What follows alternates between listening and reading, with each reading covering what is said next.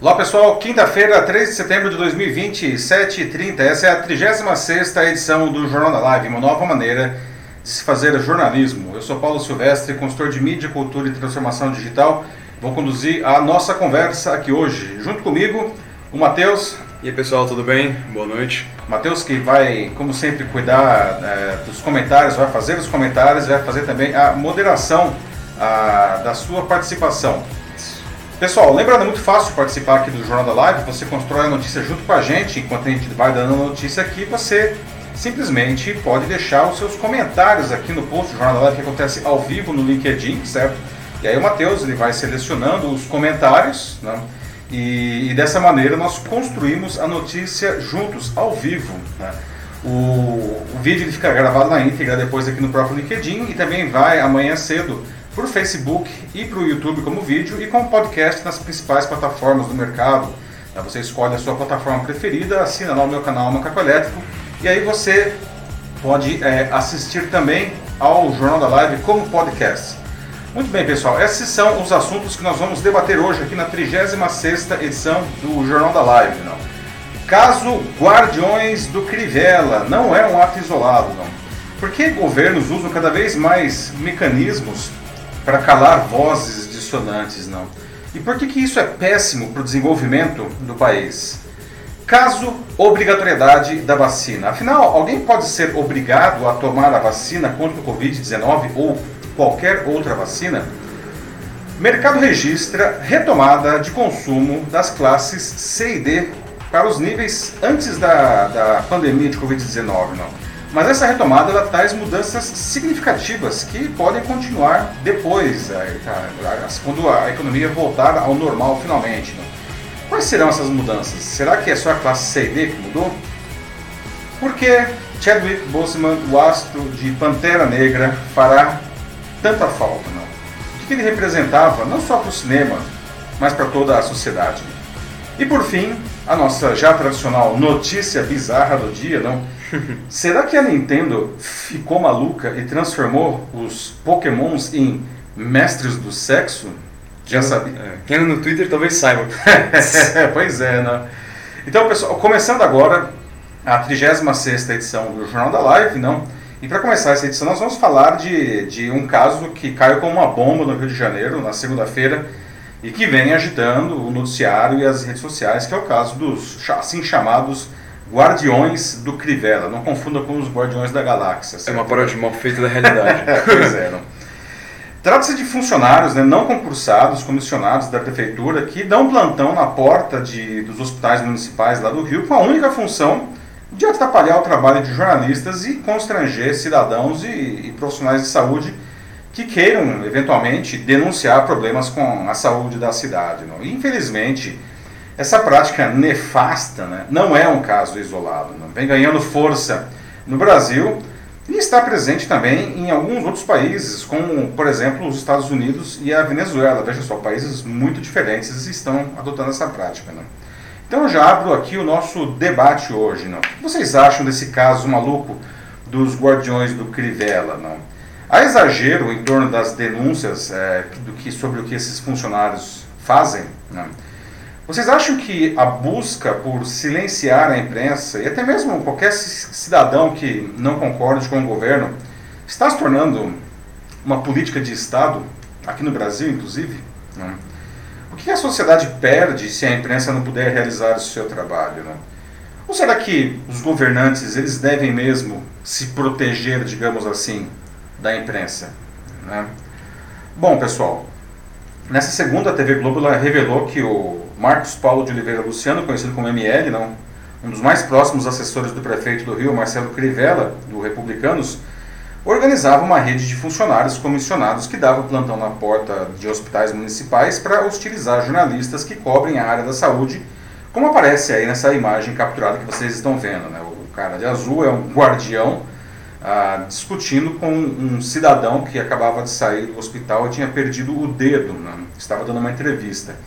Bom, os envolvidos prestam contas de suas atividades não, em três grupos de aplicativos do WhatsApp, um, um deles batizado justamente de Guardiões do Crivella. Não, e o próprio prefeito é um dos administradores dos grupos, né? e até adiciona participantes lá. Nossa. É, secretários municipais, membros do segundo escalão do governo, dirigentes de órgãos públicos também fazem parte do grupo. O grupo tinha acesso, inclusive, ao gabinete do prefeito, segundo a Polícia Civil, que já está investigando o caso. Né? Ah, e depois da reportagem na Globo na segunda-feira, o grupo sofreu uma debandada de integrantes. Né? Imagens exibidas em reportagens mostram que o ML alertou as pessoas para que elas não saíssem do grupo. Né? E alguns dos guardiões do Crivella têm salários, veja só, mais altos que os técnicos de enfermagem e enfermeiros contratados para os hospitais ah, de campanha do município. A atividade fez com que o Ministério Público do Rio de Janeiro iniciasse na terça uma investigação contra o prefeito, que aparece aí na foto, Crivella. Né? Pelo mesmo motivo, a deputada estadual Renata Souza, do PSOL, ah, ingressou com um pedido de impeachment contra o Crivella na Câmara dos Vereadores e o presidente da Câmara, o Jorge Felipe do DEM, decidiu levar ao plenário hoje o pedido para abrir o processo de impeachment. Além disso, a vereadora, a vereadora Teresa Berger, do Cidadania, disse que vai apresentar um pedido para instaurar uma câmara, na Câmara uma comissão parlamentar de inquérito sobre o esquema. E ainda a Procuradoria Regional Eleitoral do Rio de Janeiro pediu que a Promotoria Eleitoral apure se o prefeito cometeu algum ilícito eleitoral no uso de servidores comissionados da Prefeitura para cercear a cobertura da imprensa. O Crivella, que é pré-candidato à reeleição, né, pode ter cometido ah, abuso de poder político e conduta vedada. A Prefeitura do Rio afirma que, afirmou em nota né, que a notícia é uma, entre aspas, manipulação, mas ela não negou a existência uh, desses grupos. Tá? Se o prefeito Crivella cair, ele se juntará a uma incrível lista de políticos do Rio de Janeiro que são investigados pela Justiça. Por exemplo, todos, todos os governadores eleitos do Rio de Janeiro que ainda estão vivos já foram presos ou afastados. Né? Uhum. Né? É, são eles, né? O Wilson Witson, que aparece aí na foto, que é o governador desde 2019, que está afastado por suspeita de irregularidades na saúde. Não. Luiz Fernando Pezão, governador entre 2014 e 2018, está preso desde novembro de 2018, condenado por abuso do poder político e econômico. Sérgio Cabral, o mais ilustre, aí, não, governador entre 2007 e 2014, preso em junho de 2017, condenado em 11 ações penais da Lava Jato com uma pena total de 233 anos e 11 meses de prisão. Rosinha Garotinho, governadora entre 2003 e 2006, presa em novembro de 2017, mas libertada uma semana depois e responde ao processo em liberdade. Anthony Garotinho, marido da Rosinha, governador entre 99 e 2002, preso cinco vezes desde que saiu do cargo por crimes de corrupção, concussão, participação em organização criminosa e falsidade na prestação de contas eleitorais. E agora responde aos processos em liberdade. E, finalmente, Moreira Franco, governador entre 1987 e 1991, preso em março de 2019 sob acusação de negociar o pagamento de propina, responde ao processo em liberdade. Nilo Batista e Benedita da Silva, que são vice-governadores que ocuparam o cargo após a saída dos titulares, são os únicos que não respondem a nenhum processo judicial. Bom, Será que os políticos do Rio são tão piores assim que dos outros estados? Não? É, acho que não, né? Mas então como que a gente explica todas essas prisões aí, né? O fato é que a gente está de novo em um ano de eleição, né? E essa história agora aí dos guardiões do Crivella, né, é mais uma peça importante nesse xadrez sanguinolento que se tornou a política brasileira, né? Nesse ano em que ele tenta a reeleição, no lugar de ouvir os cidadãos, não, ele preferiu calar as bocas deles não, e da imprensa. Né?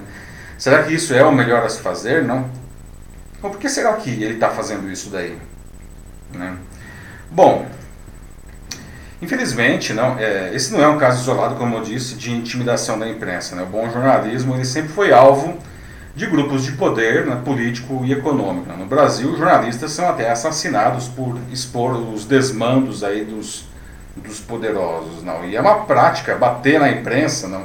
E essa prática vem aumentando né, nos últimos anos nos municípios, né, nos estados e também no governo federal. Né. Então, agora sim, vamos ao debate. Não, o que, que vocês acham? Esses grupos, ah, os, do, sei lá, eles têm razão de fazer isso daí, né? Ah, iniciativas como os guardiões do Crivella são legítimas, afinal de contas, não? Ou será que a imprensa precisa reforçar ainda mais a fiscalização do poder? E aí, Marte, como estamos? Sim, começando aqui pelo Denis Castro, ele diz de que talvez né, isso já esteja acontecendo é, em todos os estados do país, porém de uma forma mais encoberta, não tão né, nessa farra como está sendo no Rio. É, diz que não sabe ao certo, mas né, a seguir nos próximos capítulos. O que vocês acham, é. então? Já está rolando no país inteiro? É, pois é, né, Denis? É, o Denis falou um negócio que é interessante, né? É, será que isso não está acontecendo ou acontece mais no Rio? Ou será que no Rio o negócio está só mais tirado a tampa do bueiro aí, não? É, que as coisas estão aparecendo mais? Ou será que a justiça está sendo mais eficiente? Enfim, é, qual que é, afinal de contas, a diferença aí do Rio de Janeiro para os outros estados? Porque a gente sabe que, enfim, desmandos acontecem em todo lugar. Isso não é um privilégio, um privilégio infeliz não, do Rio de Janeiro. Janeiro. Né? Em seguida tenho a Ana Lúcia Souza Machado, que diz que a farra das perseguições políticas é antiga, só que agora pode-se gravar e compartilhar nas redes sociais. No interior, perseguições políticas, ameaças e até demissões são rotina. Esse é o nosso Brasil. É. Pois é, né, Ana? É, você trouxe uma coisa interessante, né? Agora é mais fácil a gente identificar esse tipo de coisa. Né? É curioso que os tais guardiões do Crivella aí, não, é, de certa forma, eles foram denunciados aí, né, foram mais expostos porque justamente uma das ferramentas de trabalho deles era justamente o celular, né? eles tinham que bater, tipo, bater um ponto na porta da, dos hospitais, não tirar uma selfie, era, normalmente se trabalhava em pares, não, tirar uma selfie é, do, do, grupo, do par, né, na frente do hospital é, ao qual eles eram designados, né, e para falar, opa, toma aqui, não. Olha, a Adriana do Amaral trouxe uma informação aqui que parece que o Crivella acabou de contabilizar apoio. Segundo a Adriana, o pedido de impedimento dele caiu há pouco. Nossa, sério? Será, é sério isso? É, pois é, como que é? Então ele. Pedido de impedimento dele, né? Pra ele Sim, sair, caiu. Deixou aí o. Agorinha. É, pois é. Não... Nossa, não, acho que até vou depois abrir uma aba pois aqui é. rapidinho para ver, é. porque, putz. É, bom, pois é, não. A gente sabe aí que os governantes, não, uma das maneiras de eles se protegerem aí de pedidos de impeachment é conseguir o apoio, não comprar o apoio no respectivo legislativo, no caso do legislativo municipal, a Câmara dos Vereadores, não? Sim, como um certo outro. É, tem. Né? é, numa outra esfera do governo aí. Não? Sim, sim. É, a Mônica Paulino coloca aqui, né, de que, como isso é um absurdo, né, ela está completamente obstinada com o que está acontecendo, né, e diz como isso, isso aqui, né, como é possível, né, pessoas que são pagas para ofender e apoiar mentiras e uma, fazer um maquiamento de toda essa situação, né, uma tragédia dessas como a do, do, do Covid-19, né, uma coisa que, bom, sinceramente ninguém ganha com isso, só os próprios políticos é, ganham é, isso, né. Como? É, pois é, né, Mônica? É, é, se já fosse o pago com o dinheiro particular, digamos assim, já seria ruim, não? Porque você está calando a boca da população, né? Você impede que a população se manifeste ah, para dizer, por exemplo, quando ela é mal atendida ou os próprios profissionais de saúde, não? Mas o pior de tudo é que esse negócio ele é, é, ele é financiado com dinheiro público, não da prefeitura. Essas pessoas estão na folha de pagamento da prefeitura. Sim. Olha, a Ana Lúcia voltou aqui dizendo que tem uma cidade aí perto, de onde ela vive, que é a cidade como ela coloca aqui entre parênteses, é, entre aspas, perdão, racha. No meio, é, em período eleitoral. Famílias inteiras brigam, demitem com qualquer tipo de adversário político. Bom, mas é, isso acho que infelizmente é o normal, né? É, hoje no Brasil, né? Esse tipo de briga é, política que hoje, divide né? a, a, família, assim. É, divide a cidade, né? Isso acontece principalmente em cidades menores ou até em estados menores, não? que tem sempre uhum. duas ou três famílias dominantes, que aliás elas ficam se alternando no poder muitas vezes, não? E, bom, agora isso diminuiu um pouco, mas era muito comum aí, na, na no tempo em que os coronéis tinham um, um, poder mais, digamos, ilimitado, não, que até o pessoal ah, matava assim um ao outro, não, era um negócio horroroso, não. Sim. Bom, no Nordeste isso ainda é bem evidente de certa forma, né? É, Como pois é. No Maranhão, por exemplo, assim, com, com Collor. Exatamente, não. Então é, é isso, ah, infelizmente, não é uma novidade, está presente aí Desde sempre, né? Sim. É... Deixa eu ver mais alguém aqui querendo comentar. Por enquanto, ó, parece que. Parece que não, por enquanto é isso. Não? Não. Será que vamos já para o segundo assunto então aqui? Eu vou dar uma recarregada aqui em tudo, porque às vezes a, a conexão, né? É, é bom. Tá naquelas, né? A plataforma aí às vezes joga contra, não? Sim. Mas ó, acabei de recarregar, tô no computador e no celular ao mesmo tempo, parece que Ah, não, pera. Opa! É, parece que. Ah, não, só não, dizendo que, né, exatamente. Famílias que detêm o poder já não matam mais. Óbvio, né? Porque já É. chegaram lá em cima. Pois é, é, elas não matam mais, mas hoje elas fazem um negócio que também é tão. Não vou dizer que é tão ruim quanto, porque nada tem o valor da vida, não, mas eles destroem assim completamente o indivíduo, não. Sim. É, e a gente vê o, que a gente vê hoje, aliás, até esse, esse episódio do Guardiões do Crivella, ele é mais um, um caso desse daí, não? É, você simplesmente, para usar o termo da rede atual, você cancela o sujeito, você destrói completamente a reputação dele para que ninguém mais ouça o que É. ele tem a dizer. Quase o caso de relegar o sujeito ao ostracismo, não? O É, cara o- continua existindo, mas é como se ele Se tornasse um pária. um para da sociedade, que é um negócio horroroso, né? Assim, mas é uma coisa que é uma prática que está tornando cada vez mais comum, né? Não se mata o sujeito, mas você cancela ele, né? Sim. Mas é isso aí, Mônica, como você falou aqui agora, e até relembrando que o Denis disse no primeiro comentário dele, né? Serão as cenas dos próximos capítulos. É, vamos ver aí, né? Agora fiquei muito preocupado com a notícia que a Adriana, que a Adriana Chalela nos trouxe aí dizendo que o Não, foi, é, foi Adriano do Amaral. Adriano do Amaral, desculpa, Sim. Adriana. Adriana é muitas Adrianas, né? Adriano do Amaral que disse aí que o, que o pedido de impeachment aí teria sido, é, que teria caído, né? Enfim, vamos ver aí, como disse o Denis, né, cenas dos próximos capítulos, né? Obrigado aí pelas colaborações, não? Bom, é, parece que é isso então. Seguimos para o próximo assunto, tá? Vamos lá. Ah, bom, pessoal, no nosso próximo debate, certo? Ah, vamos acordar, vamos abordar né, um, um outro assunto que, que vem inundando as redes sociais nesses dias, né? Que é a questão da obrigatoriedade da vacina. Afinal de contas, ninguém pode ser obrigado a tomar uma vacina para conter uma pandemia, não? O que, vocês acham? A vacinação ela pode ser compulsória, né? Aliás, o que leva alguém a não tomar uma vacina, não? Mais especificamente, agora nesse caso, não, a vacina contra o Covid-19, não. Aliás, é, você vai se vacinar quando uma dessas várias vacinas que estão sendo testadas, aí, estão sendo desenvolvidas, quando ela estiver disponível, você, você vai é, se vacinar? Não?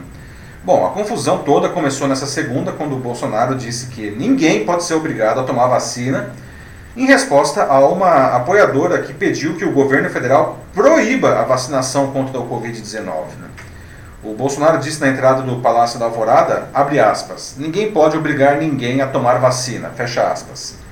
A apoiadora ela tinha pedido para ele para que, que ele não permitisse, como ela mesma disse, esse negócio de vacina, porque seria perigoso de acordo com um vídeo que ela tinha visto nas redes sociais. Né? E para jogar mais lenha nessa fogueira, no dia seguinte a Secretaria Especial de Comunicação Social do Governo, né, a SECOM, publicou nas suas redes sociais uma peça publicitária com a frase do Bolsonaro, né, ou seja, é, ninguém pode obrigar ninguém a tomar vacina, ah, ah, alegando não, que uma suposta defesa das, das liberdades do brasileiro. Né. No início de agosto, o Bolsonaro, mesmo o próprio Bolsonaro, assinou uma medida provisória que abriu crédito orçamentário de 1,9 bilhão de reais né, para a compra de 100 milhões de doses e posterior produção local da possível vacina contra a Covid-19, desenvolvida pela Universidade de Oxford e o laboratório britânico AstraZeneca. Ele afirmou que ele afirmou que a vacinação resolveria o problema provocado pela pandemia. A previsão do governo é de que as primeiras doses sejam distribuídas a partir do início de 2021. Em paralelo, o governo de São Paulo é, trabalha no desenvolvimento de uma outra vacina com a empresa chinesa Sinovac Biotech, né, junto, que está trabalhando junto com o Instituto Butantan, que também tem previsão de distribuição no, no começo do, do próximo ano. Né. O problema é que, ao não se vacinar, a pessoa não apenas deixa de se proteger, como atrapalha o controle do vírus em toda a sociedade, né, porque continua sendo um possível vetor, um, transmissor da doença. Ah, por isso, a declaração do Bolsonaro foi criticada por médicos, por infectologistas ah, e até por eh, juristas, constitucionalistas. Né? Segundo eles, essa declaração desestimula a vacinação, né? É, o que é inconstitucional né? e pode trazer graves prejuízos ao combate à pandemia e outras doenças. A Constituição brasileira permite que o governo crie mecanismos, sim, para obrigar que as pessoas se vacinem. Tá? Os juristas eles dizem que o governo não só pode, como deve fazer isso. Isso porque, em casos como esse que a gente está vivendo agora, de uma pandemia, ainda mais uma pandemia dessa sem precedentes, não? Uhum. A justiça ela coloca na balança dois direitos, não? De um lado a liberdade individual, que é um direito, né? e do outro a saúde pública, né? E no caso de epidemias de doenças que são uma clara ameaça à saúde pública, como a Covid-19, o direito à saúde pública prevalece. É mais importante, portanto. A maior ironia é que o próprio Bolsonaro assinou em fevereiro a Lei 13.979, que autoriza autoridades a tomar medidas como tornar, tornar compulsória a vacina. Não é a primeira vez não, que, que parte expressiva da população brasileira decide não tomar uma vacina. Essa charge que vocês veem aí retrata o episódio da revolta da vacina que aconteceu no Rio de Janeiro em 1904, ou seja, há 116 anos. Né? Naquele ano, a população se recusou a tomar a vacina contra a varíola, que tinha sido determinada pelo médico Oswaldo Cruz, que era mais ou menos o equivalente ao ministro da Saúde na época. Né? Naquele ano, a, a, então, as pessoas não queriam, né? Depois, e depois de grandes conflitos nas ruas da então capital federal, que deixou mortos nesses conflitos e, e um, muitas pessoas presas, o governo acabou recuando da obrigatoriedade. Só que, veja só, Quatro anos depois, a varíola matou 6.400 pessoas no Rio de Janeiro. 6.400, tá? E isso é na cidade do Rio de Janeiro, não no estado. Tá? Fora, sem falar o resto do Brasil. Né? E apesar de todas as evidências, né, não apenas brasileiros que diz, são os que dizem que não tomarão a vacina. Né? Agora, em 2020, em plena pandemia de coronavírus, 12% dos britânicos disseram que não vão tomar a vacina quando ela estiver disponível, assim como 26% dos franceses e 25% dos americanos. É, 34% se você considerar apenas os eleitores do atual presidente Donald Trump. Né? Então, vamos lá. Será que as pessoas elas podem exercer o direito de, de não se vacinar contra o Covid-19? Ou esse é um caso extremo em que a vacinação deve ser obrigatória? Não. Aliás, o que leva alguém a não querer tomar uma vacina como essa, não? mais especificamente a vacina de Covid-19? Né? E você vai se vacinar quando é, as vacinas, uma delas pelo menos, já estiver disponível?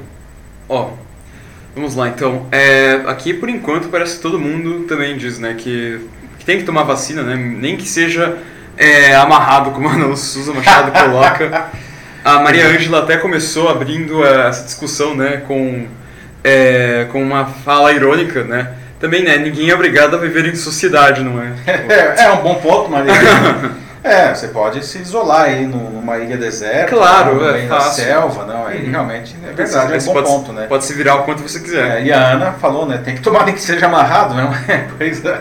Uhum. Não, tipo, e a Adriana Chalala também, né? Tipo, também abaixo a politização, a politização da vacina, assim, você tem que estar tá acima dessas picuinhas políticas mesmo. É, pois é, né, Adriana? É, é, é uma questão política, não estão politizando um caso aí é, da vacina, não, que é, é, é, inaceitável, ainda mais em um caso como esse. Mas a gente está vendo vários outros casos, a gente estava conversando agora há pouco, eu aqui e o Matheus, sobre a questão do sarampo, não, que era uma doença que Sim. não estava totalmente erradicada, mas estava quase erradicada e agora está gerando aí uma quantidade enorme de mortes no Brasil, não.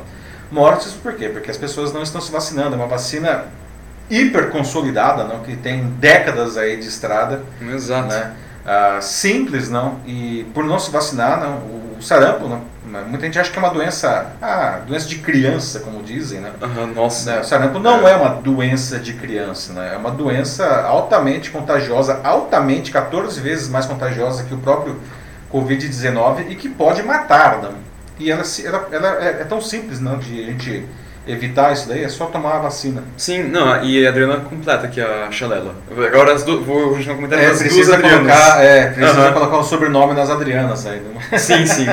Bom, no caso, começando pelo, pela, pelo complemento da Adriana Chalela, ela coloca aqui de que né, com, com o negacionismo que a gente tem aqui, a gente vai ficar nessa letargia para sempre. Então, mais uma vez, reforçando de que sim, tem que ter a obrigatoriedade da vacina. Enquanto a a Adriana Damaral também defendendo a obrigatoriedade diz que também está né, tá na fila para para tomar a vacina dela e no caso de uma pandemia como a do Covid-19, né, ela diz que não vê uma outra opção a não ser a, a vacinação compulsória, sendo de que, né, como ela completa também é, mais agora para os comentários mais recentes, apenas os alérgicos e, e né, outras sessões médicas, né, só eles deveriam ficar sem tomar vacina, claro, mas aí porque eles têm é, suas, suas próprias justificativas, justificativas é, médicas. É, é um ponto interessante que a Adriana do Amaral traz aí também, né? mas uhum. é, pessoas com restrições, não, se bem que até onde eu sei, a, as vacinas que estão mais avançadas aí, que são da, da Universidade de Oxford com a AstraZeneca e da Sinovac Biotech, também a da Moderna lá com a Pfizer também, né? Sim. É, eles até já estão na fase 3 aí de testes, testando em milhares de pessoas e sem grandes reações, né? É, mas mesmo assim, não, ah, seriam pouquíssimas pessoas que ficariam é, de fora não, por alguma restrição médica. Não. É, e isso não chegaria a ser um problema, porque se uma imensa maioria da população se imunizar, a gente finalmente vai chegar na tão sonhada imunidade de rebanho, que tem muita gente que fala que a gente chegaria aí simplesmente saindo na rua, não? Isso é uma besteira sem é, tamanho. não, não foi bem isso. É, sair na rua, na verdade, é, porque para ter a imunidade de rebanho a gente tem que ter 70% das pessoas imunizadas, não. Sim. É, é verdade que a gente já tem muito, muitos infectados, é, mas 70% é, é, muita, muita gente. Pois é, não, Demais. Então, hoje, né, aqui no Brasil, com, já com a economia aí se reabrindo e com essa quantidade absurda de mortos, mais de 120 mortos, a gente daqui a pouco já bate 125 mil mortos, a gente tem o quê? 15% da população é, imunizada é, é, naturalmente, digamos assim. É, não. Ou seja, para imunizar 15% da população, a gente matou 125 mil pessoas. Para a gente chegar a 70%, quantas pessoas teriam que morrer? Façam as contas aí. Né? É, não, tipo, falta muito ainda e é, uma, é um caminho que definitivamente não vale a pena percorrer.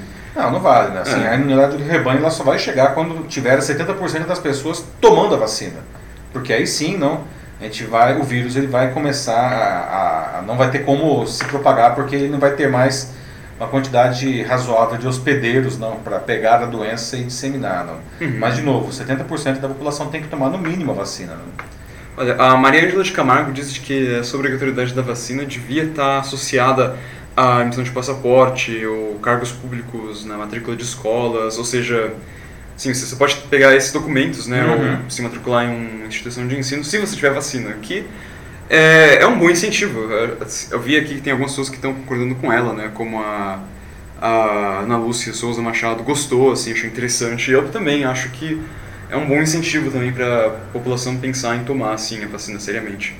É, não, assim, mecanismos para isso é fácil a gente fazer, não? Assim como para você é, tirar o passaporte, por exemplo, não, você tem que tem que estar tá em dia com as suas obrigações eleitorais. Se você não tiver em dia, você não consegue tirar passaporte, não. Ou para fazer empréstimos, abrir empresas, não, ou seja, ou até já que falando no caso de vacina, não, tem países uh, aqui da América do Sul mesmo, não, uh, que você não consegue viajar se você não tiver com vacina da febre amarela em dia. Uh, você quer viajar? Para isso você quer, então toma vacina. Ah, não quero tomar, então viaja. É, então, é a mesma coisa, é algo simples de aplicar. Uhum. Agora tem um comentário do Fernando Pereira Gomes, colega jornalista aqui, dizendo, ó, boa noite, estou ansioso para tomar vacina. Acredito que as pessoas não devem ser obrigadas a se vacinar, mas é fundamental que todos tenham consciência da proteção para o bem comum.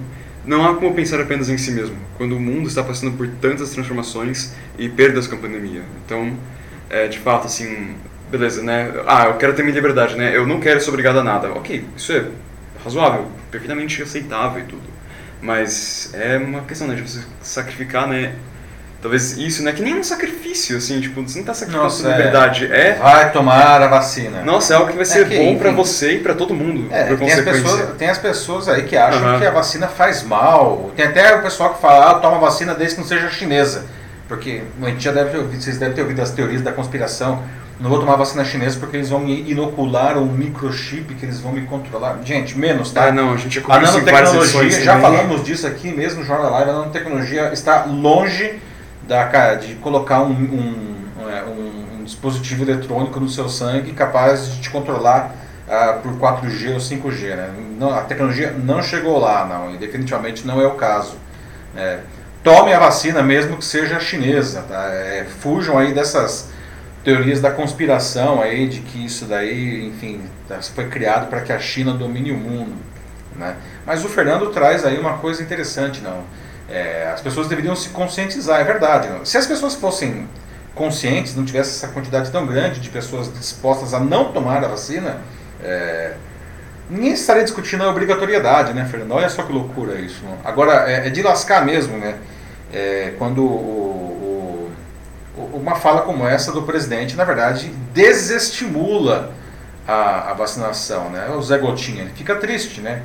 É, Sim. Olha só, né? Não, Coitado. o Zé Gotinha aí, não, símbolo da vacinação no Brasil por conta da vacina da poliomielite, né? O Brasil erradicou essa doença terrível que é a polio com uma vacina simples, não, que são as gotinhas, né? Tanto que criou aí o personagem é, do Zé Gotinha, não? Ah, que está sempre presente nas campanhas de vacinação. Mas agora a gente vê que as campanhas de vacinação de diversas vacinas estão é, fracassando, não? porque existe aí essa propaganda contrária. Não?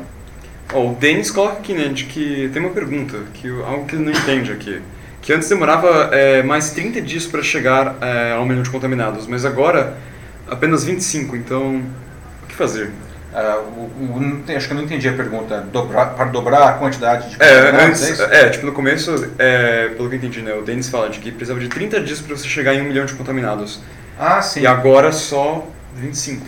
É, mas é, Denis, é porque a, a contaminação ela cresce em escala geométrica, né?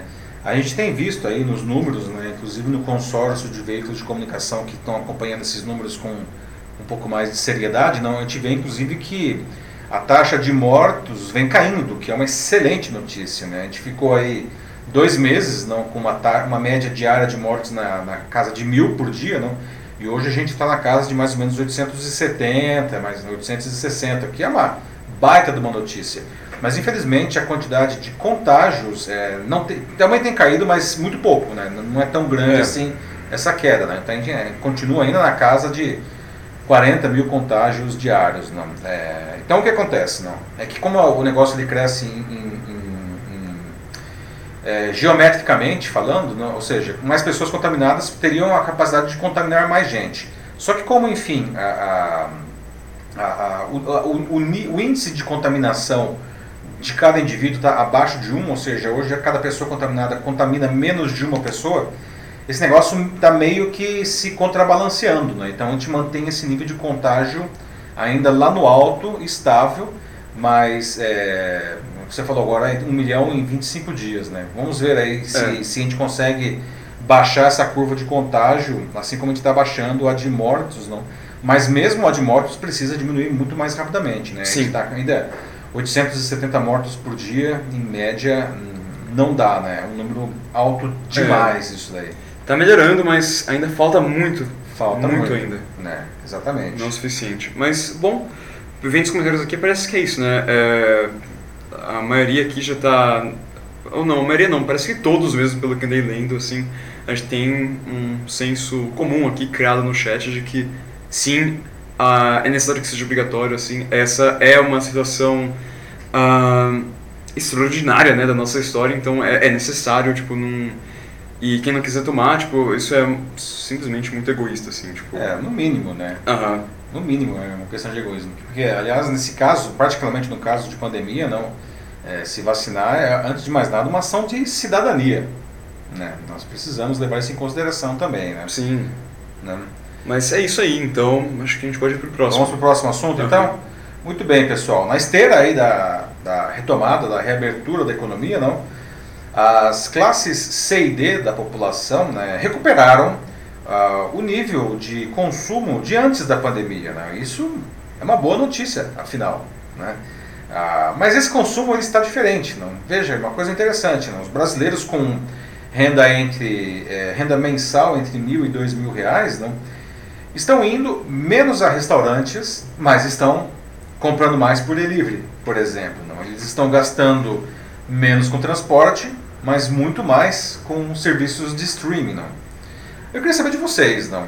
Ah, você acha que os seus hábitos de consumo também mudaram por conta da, da pandemia? Não? Essas mudanças, vocês acham também que elas vão ser permanentes, ainda que, enfim, ah, parcialmente? Não? Ah, ou depois vai voltar tudo a ser como, como era antes? Depois eu digo assim, daqui a alguns meses, quando nós tivermos justamente a vacina, não? Ah, aliás, você já está consumindo eh, tanto quanto você consumia aí ah, antes da, da vacina? Né? Ah, bom, essa retomada do consumo das classes C e D foi identificada pela Super Digital, que é uma fintech do Santander voltada à inclusão financeira. O levantamento ele compara três períodos distintos. O primeiro entre 15 de fevereiro e 15 de março, ou seja, 30 dias antes do início do isolamento nas principais capitais do país. O segundo vai de 16 de março a 15 de maio, que é o período mais restritivo, em que as pessoas ficaram, inclusive, mais em casa. Né? E o terceiro vai de 16 de maio a 15 de julho, já com o início da reabertura em várias cidades.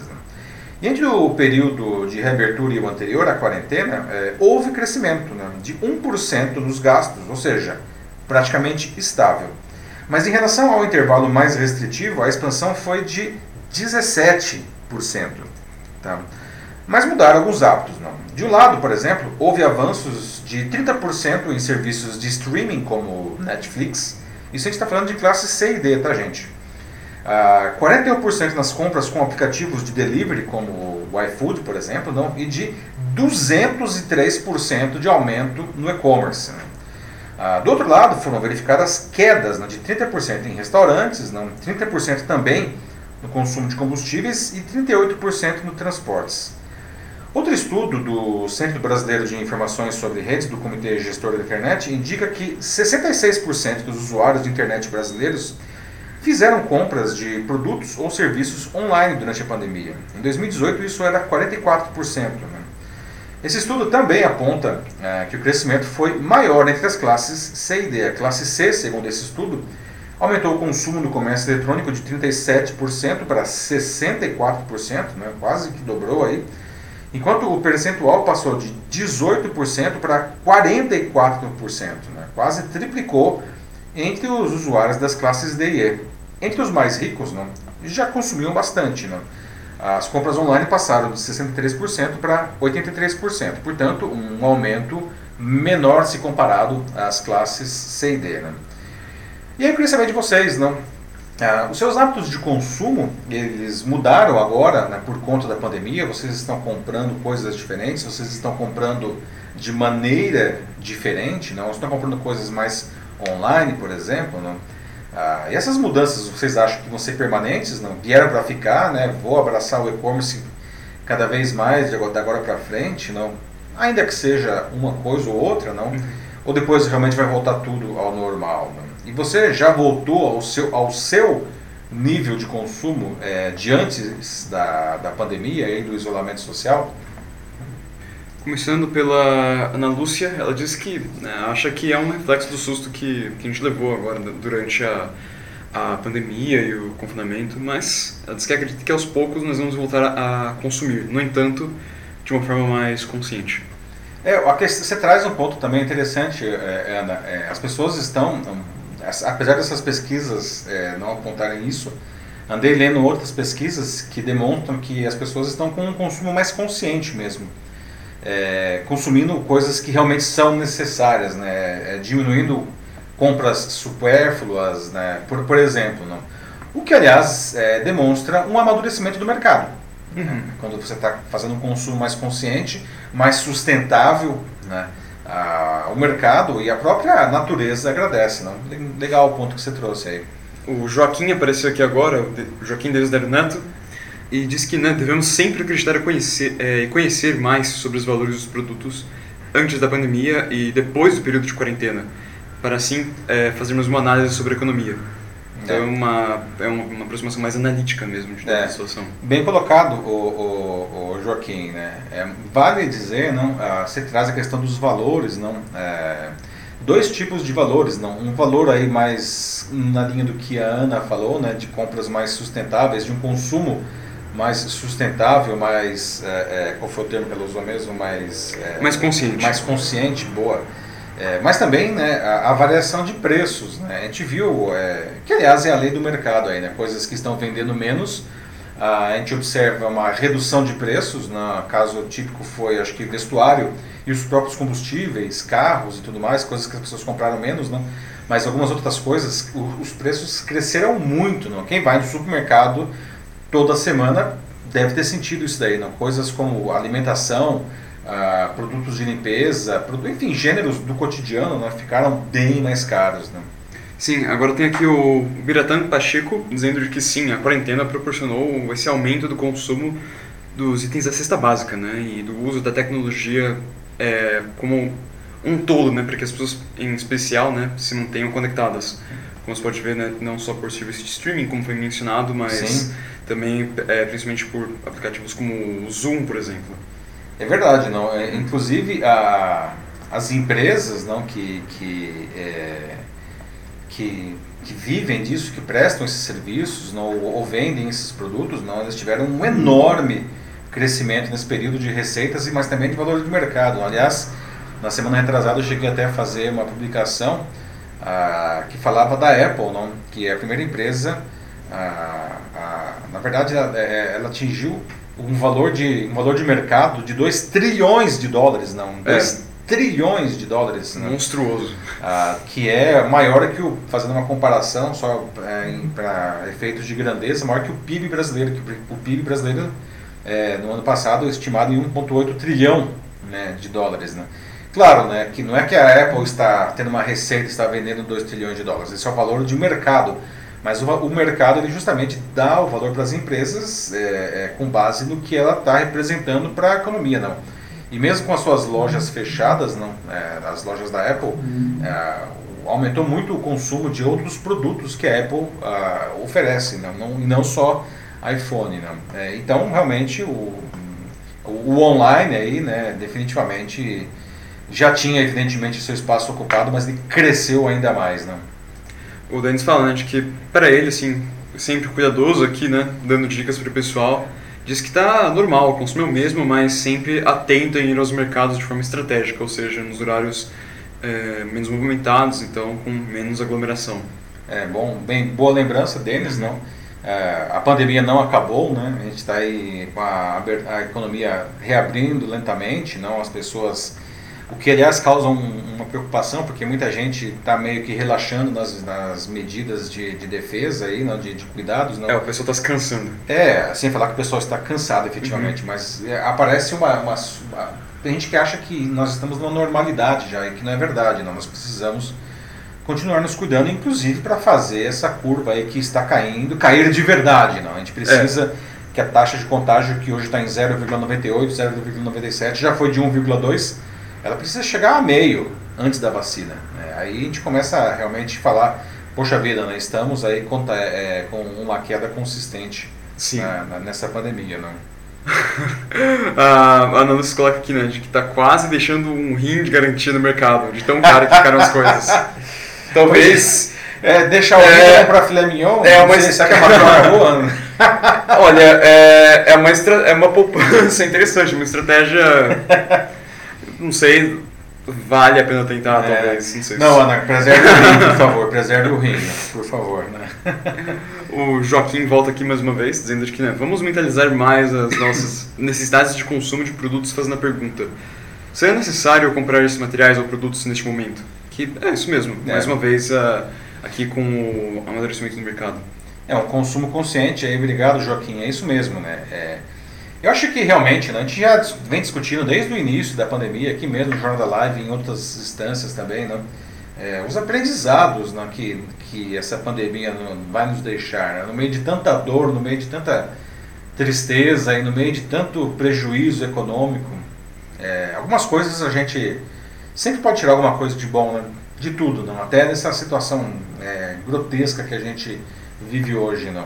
Ah, e uma das coisas que eu espero que fique desse processo todo aí, né, uma das coisas positivas, é um consumo mais consciente pela população como um todo não? Ah, e nos diversos segmentos da economia. Né? Seria, seria um ganho, afinal de contas, depois de de todos esses problemas aí que a pandemia nos trouxe. É, e, né, de novo, que como o Pacheco lembra aqui nos comentários agora, o, esse novo normal, né, que a gente está vivendo, vai prevalecer ainda depois da, da quarentena, né, então realmente são valores que a gente aprendeu agora e que é para ficar conosco, assim, para sempre, e passar isso para futuras gerações, coisas como é, o trabalho virtual, né, cursos, curso à distância, qualificação profissional, são coisas que né, definitivamente vão ainda permanecer depois, não é algo que vai simplesmente sumir da noite para o dia. É, o Pacheco correto, não? muitas uhum. coisas aí, não. O trabalho, o mundo do trabalho já mudou, né? O mundo do trabalho já mudou. Eu estava até conversando com uma cliente esse ano que é diretora de RH. Os processos de os processos de contratação hoje mudaram, não estão sendo feitos online aí por, por plataformas digitais é, e no final das contas eles acabaram se tornando em alguns casos até mais eficientes, não? É, é, e, e, melhores não só para as empresas, mas como também para os profissionais. Né? O home office aí, não? que antes o pessoal torcia o nariz e agora tem um monte de empresa que, que, que virou fã do home office desde criancinha, né? é, é gente vê empresas aí que já devolveram escritórios, não, o mundo do trabalho mudou certamente. É, Twitter, acho que é um grande exemplo. É, é, o Twitter que disse que vai ter home office para sempre, não. Aliás, não só o Twitter, várias empresas, né? Aqui no Brasil mesmo, algumas empresas, eu conheço empresas que devolveram integralmente o seu escritório. Não são empresas de três funcionários, uma empresa de 700 funcionários aqui em São Paulo é, devolveu o escritório. Né? Todo mundo vai ficar trabalhando remotamente de agora em diante. Beleza, vamos então para o último assunto vamos da bizarra. É, vamos lá, né? Uhum. Que é uma, um assunto infelizmente triste, né? Mas acho que precisamos Sim. falar dele. A semana começou muito mais triste, né? Com o anúncio da morte do, do ator Chadwick Boseman, né? que ficou mundialmente conhecido pelo seu papel como o herói da Marvel Pantera Negra, né? E a tristeza não se dá apenas pelo que ele representa ou representava no cinema, não, mas pelo que ele representava além do mundo das artes, não? Como que essa notícia da morte do Chadwick chegou para vocês, não? Ele de alguma maneira tinha inspirado vocês antes, não? O Chadwick morreu na sexta em Los Angeles com apenas 43 anos, não? muito jovem, vítima de um câncer de cólon. Ele lutava contra a doença há 4 anos. Em todo mundo, aliás, né, esse é o terceiro tipo de câncer mais comum, né, representa 10% de todos os novos casos da doença eh, no geral. O Chadwick ele teve uma carreira relativamente curta, não, mas que ele brilhou desde o começo. Não. Antes do seu papel mais conhecido como Pantera Negra, não, ele representou no cinema vários pioneiros ah, entre eh, personalidades negras americanas. Não. Começou como o primeiro jogador de beisebol negro, o Jack Robinson, no filme 42, A História de uma Lenda. Aliás, esse ano o Boltzmann tinha criado um programa no Operação, chamado Operação 42, é um número com o qual o Jack Robinson jogava, uh, para ajudar, ajudar hospitais que servem a comunidade negra nessa pandemia. Ele também representou o cantor James Brown no filme com o mesmo nome, e Thurgood Marshall foi o primeiro juiz negro da Suprema Corte Americana no filme Marshall Igualdade e Justiça. Em 2016, o Boltzmann foi diagnosticado com câncer de colo no estágio 3, uma das fases mais avançadas. Né? Foi aí, em meio a informações tá, e as internações, perdão, para cirurgias né, e quimioterapia que a carreira dele decolou. Não foi quando a Marvel o escolheu para o papel de Pantera Negra no filme Capitão América Guerra Civil. Em 2018, o personagem ganhou seu próprio filme Pantera Negra, né, que se tornou um sucesso enorme, não, faturando mais de um bilhão de dólares no mundo. Né? Ah, com roteirista, diretor e quase todo mundo no elenco ah, e na produção eh, sendo negros, né? o filme recebeu sete indicações ao Oscar, inclusive de melhor filme. Né? Aliás, primeira vez na história que um filme de super-herói é indicado para a categoria de melhor filme. Né? Muitos consideram esse filme como o melhor filme de super-heróis e um, um marco na cultura negra. Sim. Né? Bom, por conta disso tudo, o Chadwick inspirou muita gente, né? muita gente mesmo, negras ou não, né? a lutar por mais igualdade, por mais inclusão, né? contra o racismo, né? por aí vai. Né? Por isso que a morte dele foi imensamente sentida, não só por artistas, mas por políticos, por personalidades, mas por gente comum, né? adultos, crianças. Né? O pessoal realmente sentiu muito a partida do Chadwick. Né? Sim. Você? Você chegou a ser inspirado de alguma maneira por Chadwick? Você assistiu algum dos filmes dele? Como que foi isso para vocês? É, é não, foi, foi estranho, né, saber da morte dele, porque foi algo que veio muito de, de repente, né? Ninguém é, esperava é, ninguém, é, não era uma coisa conhecida, pelo menos Sim. assim, amplamente conhecida. Não? As pessoas não sabiam que ele estava doente e de repente fala que ele morre, né, aos 43 anos. Uma Sim. morte muito prematura quando ele estava no auge da carreira dele, não? Sim, sim, não, tipo, quando eu fiquei sabendo também, eu lembro que era tarde da noite, assim, e eu só abri o celular e, e vi a notícia, foi, foi pego totalmente de surpresa. É, as redes sociais ah. foram inundadas de repente, né, por isso daí, pela, pela, pela notícia triste ainda. Sim, e aí veio homenagem após homenagem de todo mundo, assim, tanto dos estúdios, né, outros atores, colegas, assim, até pessoas comuns, fãs. Começando pelo Denis, né? Ele colocou um, um texto muito bonito aqui para vocês lerem nos comentários, assim, que é, fala muito bem, acho que é, né, o, essa coisa do que o Chadwick fez, né? O esforço de interpretar um personagem e né, todo, tudo que você sente nisso, né, alguém assim quando está tá atuando, né, tipo toda a tristeza que pode vir com isso, né, e como em algumas vezes pode ser angustiante pelo por todo, né, pela intensidade emocional que isso aí traz. E ele coloca isso aqui muito bem, o Dennis, e ainda mais, né, considerando a que o Chadwick estava enfrentando o câncer de cólon, né, é, ainda mais quando ele pegou o papel do Pantera Negra, né, tipo, é, é quase Exato. cruel, né, é, é cruelmente irônico, ele, a carreira dele começa a decolar no momento que ele descobre Quando que, descobre a que doença, o, né? o câncer. É, o Denis fala de uma coisa, né? Que é, interpretar ainda mais papéis como o que ele interpretou, não, isso exige muito, não? Sim. É, de você realmente entrar nesse personagem. E o, o, personagem do Pantera Negra, inclusive, é um personagem extremamente enérgico, não? não pela própria natureza do, do personagem, não? E ele estava lá, mandando, mandando muitíssimo bem, né?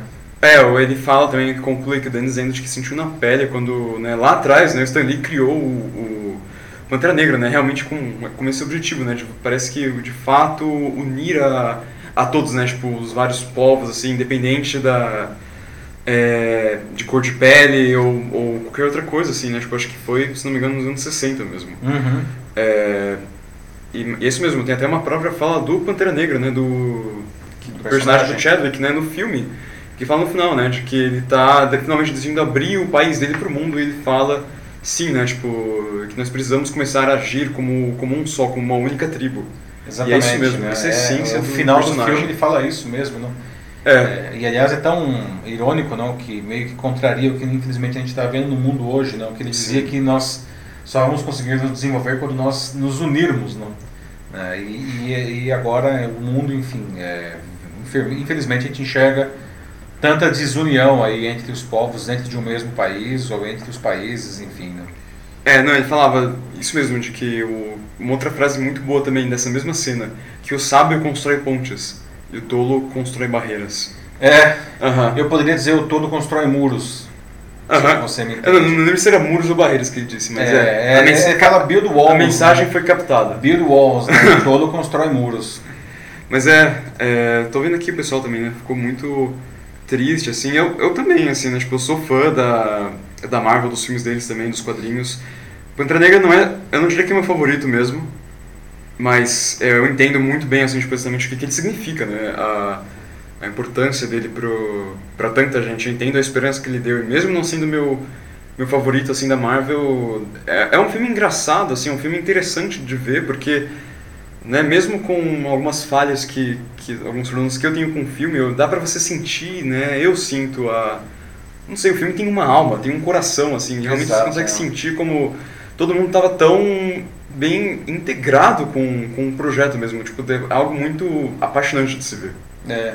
Não, e dá, é só ver o resultado, não? O Sim. Filme, aí, o filme é amado, não? que inspirou tanta gente e, e como eu disse, é a primeira vez que um filme de super-herói foi indicado pro, pro para a estatueta aí de, de melhor filme. Né? Não ganhou, mas o fato de ter sido indicado já é realmente um marco aí, né? É, a Maria Ângelo de Camargo coloca, né? Só o fato da bilheteria né, ser tudo isso, né? Mais de um bilhão de dólares é. já deixa muito claro essa ideia de representatividade e como foi super bem recebida. É. Então todo mundo ficou meio abandonado, como ela também conclui aqui. É, uma pena realmente, né? Vamos para o nosso último tema? Mais algum assunto aí? Alguma, eu vejo que tem vários comentários, não? Tem alguns da, da Ana também, dizendo que está muito triste, né? Concorda aqui com o que o Denis e, e, a, e a Maria Ângela falaram. O texto do Denis também, inclusive, lindo, pessoal. Se vocês puderem ler nos comentários. Mas é isso. Né? Vamos, lá, vamos mudar para uma coisa um pouco é, vamos mais... Vamos mudar, é, eu sei que a, a, notícia, a, última notícia foi triste, mas vamos, é, talvez, aí, vamos terminar essa edição com, dentro do possível, aí, com um sorriso nos lábios, depois de tanta coisa tensa aí, não? É, é algo bem engraçado. É, vamos lá para a nossa notícia bizarra de hoje, que hoje é bizarra mesmo, tá? Todo mundo aqui conhece os pokémons, certo? Né? Aqueles simpáticos monstrinhos aí criados em games da Nintendo, não? Ah, nos anos 90, que se tornaram um baita de um fenômeno cultural no mundo inteiro. Não? com mangás, com desenho animado, com filme de cinema, né, todo tipo de coisa e quem criaria que a indústria pode é, é, é, produzir, não? E aí de repente, não? O que vocês me diriam se eles se tornassem os Pokémons, aqueles monstrinhos lá, mestres do sexo? É. é. Você continuaria brincando com Pokémon? Deixaria seus filhos brincar, assistir Pokémon, não? Vai continuar assistindo os desenhos, não? Ou talvez, sei lá, de repente, você assistisse mais, agora que os Pokémon são os mestres do sexo, né? Como que quem, qual foi o estagiário que deixou isso aí passar, sinceramente? É, pois é, aí que tá, não, não sei se foi o estagiário. Toda essa confusão começa por causa desse jogo aí, né? É. Essa história toda tem a ver com o novo jogo da série que acabou de ser lançado, Pokémon Masters EX, ou como diz em inglês, Master EX. Né? Bom, até aí o nome, né? Masters EX, tudo bem, né? Vamos lá, né? O problema surgiu quando o pessoal do marketing começou a fazer publicações nas redes sociais com a hashtag, não, a hashtag Pokémon Masters EX. Só que o problema é que como a, a, a hashtag todo mundo é, fica tudo junto as é. palavras, não? O Masters EX virou Master, Master Sex. Sex. Claro. né? é, é lógico, é, a galera pirou completamente nas redes sociais. Nas redes sociais vieram abaixo, não? milhares de memes se vocês colocarem aí né, no, no, no, Google mesmo, né? Vai, vai aparecer um monte de coisa. Uhum. Divertidíssimos, né? muito engraçado. Né? E, e a, a, hashtag ela chegou a ser trending topics mundial, né? E aí? Sim. É. Ah, fica até uma dúvida aí, né? Você falou, Mati, aí, será que qual foi o estagiário que deixou escapar o, é não, porque... Master Sex, uh -huh. Pokémon Master Sex? Mas será que foi o estagiário mesmo? Fica uma dúvida ainda, porque o negócio pegou fogo, né? Todo mundo que, é da, que gosta de games falando disso daí. Né? Você, acha, você acha que foi de propósito com, com esse? Não sei, né? É, a, gente, a gente começa a questionar, né? será que foi uma tremenda de uma mancada? Porque assim, ninguém viu a hashtag antes de publicar, né? Pokémon Master Sex. Uhum. Não, Ninguém então, viu isso daí, não? E é, não, e é uma, uma palavra tão é, comum, né? Tipo, e assim, em todos os idiomas, assim, você consegue entender muito bem, né? Pronuncia claramente, né? É, em inglês, né? Tipo, putz. É, você é, vê lá. Todo mundo entende Master Sex. Sim, não foram só os brasileiros. Master é Master, Sex é Sex em qualquer lugar. Todo mundo entendeu, todo mundo. Não, foi, não é uma coisa de, é, nossa, assim, não. Todo mundo pegou a referência, assim, tipo. todo mundo. Então, é daí que vem a dúvida. Não? Será que foi uma tremenda de uma mancada? Ou será que isso foi de propósito? Não será que a equipe do marketing da, da Nintendo fez esse negócio de caso pensado? Não? Nossa. Porque definitivamente o jogo viralizou, né? Todo mundo agora conhece, um, tem um jogo novo da, da Nintendo que é o Chamado Master Sex. Master Sex, né? Só não viralizou é, talvez do jeito que, o, que teria sido o ideal, não, mas enfim, viralizou definitivamente, não. Os nintendistas aí estão loucos, não? É, a, nossa. Aí, né? Ana Lúcia colocou aqui, né? Pokémon para menos de 18 anos já. É, Pikachu, Pikachu. Né? Esse Pikachu nunca me enganou, esse nome do Pikachu, olha, eu sempre, sempre fiz piadas. Desculpa, sempre fiz piadas com o nome do Pikachu, mas tudo bem, né? Você aí que jogava Pokémon GO, aí que saiu caçando os pokémons aí com o seu celular aí né, nos últimos anos, talvez ainda caça, que o jogo continua, tem gente que continua jogando Pokémon GO, não?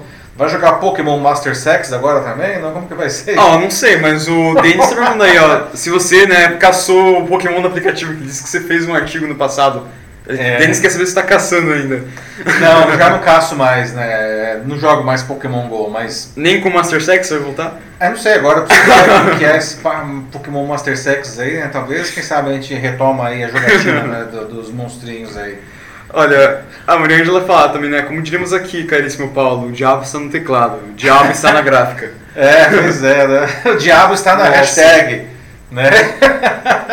Eu, eu sinceramente não acho que fizeram isso de propósito. A Nintendo é uma, é uma empresa tão kid-friendly, eles não escondem isso, é tipo, mais do que evidente, assim, é só você ver os principais títulos deles. É, eu não sei, tipo, mesmo que fosse dar um, claro, né, um boost, assim, na, nas hashtags, porque, óbvio, né, não tem como isso não dar, mas, eu não sei, é, é Nintendo ainda, sabe, tipo, eu não consigo imaginar que eles teriam feito um negócio desse de propósito, eu acho que foi uma cagada uma histórica baita mesmo. mancada. Uhum. E que deu certo, mas de novo não como eles esperavam. É, né? Quem sabe? Aí agora todo mundo sabe que, pelo menos todo mundo que assistiu aqui o Jornal da Live já sabe que tem um novo jogo da Nintendo chamado Master Pokémon Sex. Master Sex, ou digo, Pokémon Masters EX. Vamos colocar o nome certo, gente. Pokémon Masters EX, né? O Joaquim escreveu aqui, né? Tudo sempre tem um propósito para o marketing. Desenvolver tudo sobre os modelos de inteligência para caso pensado. Vamos vender mais jogos para os jovens, né? Então, né, vamos lá. Mestre do sexo, Pokémon. É, pois é, né? não sei quem foi que falou aí, não sei se foi o. Não, foi, acho que foi a Ana, né? Pokémon para maiores de 18 anos. né? Aham. É, a gente precisa ver como que o jogo vai ter o rating lá, né? Que tem sempre a classificação Verdade, etária, né? né? Aham. Se vai ser aí free for all aí, né? Para todas as É, idades, ou se vai ser mature, né? Aquele rating, né? Olha, é, e o jogo pro celular, olha, as crianças têm muito acesso ao celular. É, Cuidado. é. né? Pois é. Não, né? o pessoal já reclamava do Pokémon GO e agora com o Master Sex. Olha só, a Ana Luciosa já tá dizendo que vai caçar já pra ela um Master Sex. É, pois é, eu não sei, eu queria saber aí, não, né? Que, que tipo de, de caçada que se faz aí com esse. É, ai meu Deus. Gente, é assim, é, é a piada pronta, né? Fonte infinita de piadas aí, não? Depois realmente vale a pena para dar umas risadas aí, coloquem no Google aí, não? Ah, e dê umas boas risadas com os memes aí. É, infelizmente, infinitos que saíram aí muitas dessa- imagens que acho que a plataforma mesma não permite que a gente coloque aqui. Ah, é, mas vejam, é, vocês não vão se arrepender. é, O Pacheco também termina aqui dizendo de que sim, também acho que é um, uma jogada de marketing. Talvez, talvez. Acho, que, acho que nunca saberemos. É, pois é. Aquelas coisas que realmente é, o diretor de marketing vai levar pro túmulo, né? É.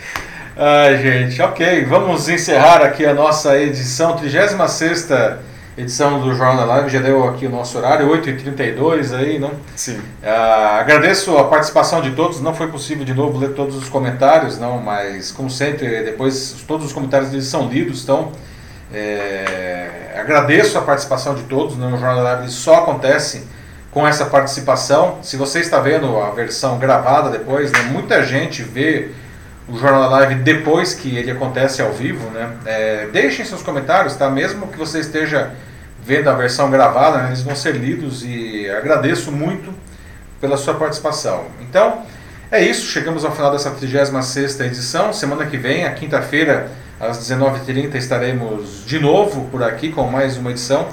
Deixem também as suas sugestões, lembrando que todas as sugestões aqui ah, são oferecidas por vocês mesmos, tá? Tenham um ótimo fim de semana né? e se cuidem. Aliás, fim de semana prolongado, né? Segunda-feira é feriado, né? Então, Sim. cuidado só aí com as praias cheias, tá, pessoal? Cuidado com o Master Sex. Cuidado com o Master Sex, ou não, né? Pessoal, é isso. Até a semana que vem. Um abraço para vocês. Tchau, tchau. Falou, gente. Se cuidem e até a próxima. Falou. Wakanda pra sempre. É isso aí. Wakanda para sempre. Tchau.